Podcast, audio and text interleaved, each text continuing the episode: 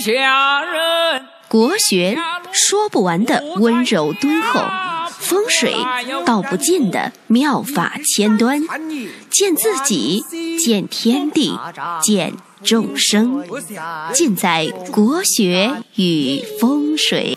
各位亲爱的听众朋友们，大家好，我是罗云广之。那今天呢，给大家来聊一个话题，就是如何根据自己的命格来选茶。那我们的听众呢，都是非常的热爱中国文化的人。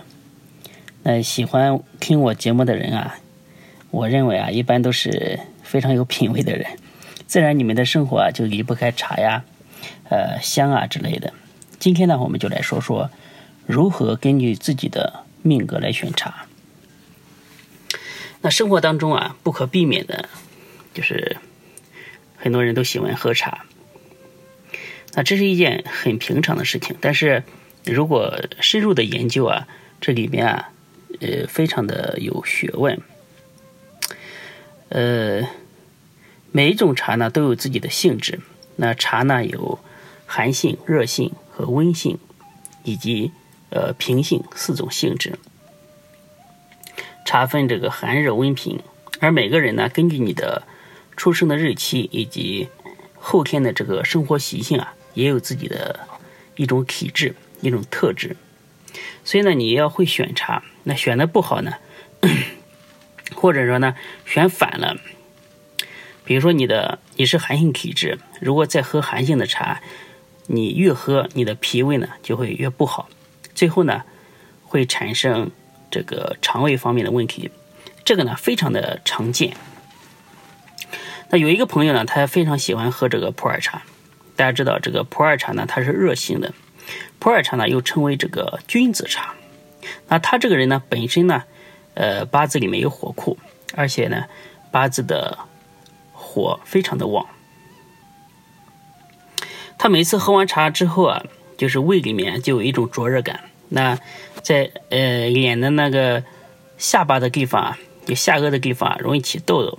他自己呢，不觉得，以为是上火了。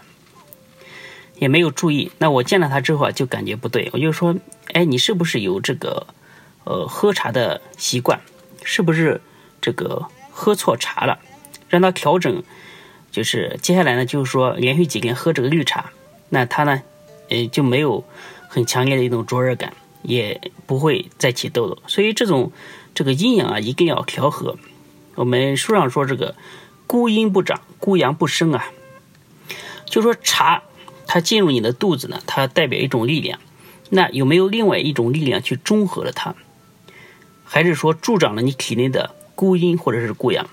大家平常一定要注意这个阴阳的思维。碰到了任何事情啊，一定要多想想这个太极图，就说它有没有中和，有没有平衡。那一旦平衡被打破了，就要就要就是说出问题了，就会发生变化，然后然后呢，直到最后呢，找到一个新的平衡为止。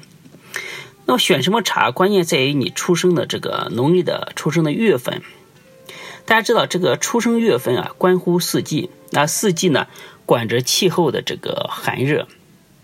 那你出生的这个时间节点和你的体质息息相关。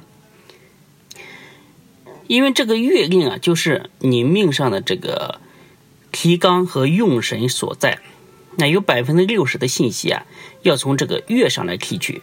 所以说，基本上根据你的农历的出生月啊，就可以很大程度上来决定你的体质。注意啊，这里说说的是这个农历，农历。如果说你生在农历的这个一月和二月，或者是七月和八月的人啊，比较适合。喝这个性质温和的茶，像这个红茶类，比如说正山小种、金骏眉、祁门红茶、滇红茶这些茶为主。那其他的茶呢，并不是不能喝。我的意思呢，就是说以这些茶为主，另外的茶呢为辅。如果你是生于这个农历四月和五月的人啊，我建议你喝点性质比较寒的茶，比如说绿茶，像这个西湖龙井啊、安吉白茶。洞庭碧螺春，或者是这个莲子心、竹叶、菊花茶也是比较好的一种选择。如果你是出生在这个农历的十月、十一月的人啊，我建议你喝这个性质温和的一种这个红茶类，以及性质比较热的一个黑茶，比如说像普洱茶这类。普洱茶呢，它又称为这个君子茶，特别适合这类呃体质寒性的人，它能够达到一个通经温络、周泰全身的一个效果。那如果你是出生在这个四季月的，四季月呢，就是我们所说的这个。农历的这个三月、六月、九月和十二月的人，这人的体质呢比较的平和。这上面所说的这几类茶都可以用。他们的体质啊，一个特性呢，就是说能够这个兼容并蓄、厚德载物。那有没有一种茶呢，几乎适合所有的人呢？呃，如果有，我觉得这个茶呢，就是说非清茶莫属。那清茶呢，就是乌龙茶。我们所说的这个大红袍啊、武夷水仙啊，这就属于清茶类。那清茶性平，就说它的性质呢比较平和，适合的人啊是最广泛的。但是乌龙茶呢喝起来也是有禁忌的，就是说，呃，禁忌空腹喝乌龙茶，因为你空腹喝呢，很容易出现这个茶醉的一个现象，比如说类似于头晕啊、心慌啊。手脚无力这些症状，还有呢，就是忌这个睡觉之前啊喝乌龙茶，因为这样呢会让人就是说，嗯呃辗转反侧难以入眠。那今天的内容呢就给大家说完，是不是基本上知道自己属于什么体质，该喝什么茶？我上面所说呢，根据的自己的体质，侧重于喝哪一种茶，以这个茶为主，其他的茶呢 为辅。就像这个中药啊，它讲究一个君臣佐使，大家呢也要根据自己的生活经验来综合判断，比如说我适合什么样的茶，不要偏颇，不要认死理，以自己的感觉舒适为最终的一个标准。那最后呢，公布一下我的微信号，有需要的呢，大家可以交流，共同学习。我的微信号呢是 f a f a f a 九九九九，a 呢就是 a b c d 的 a。那感谢大家的收听，我们下一期再见。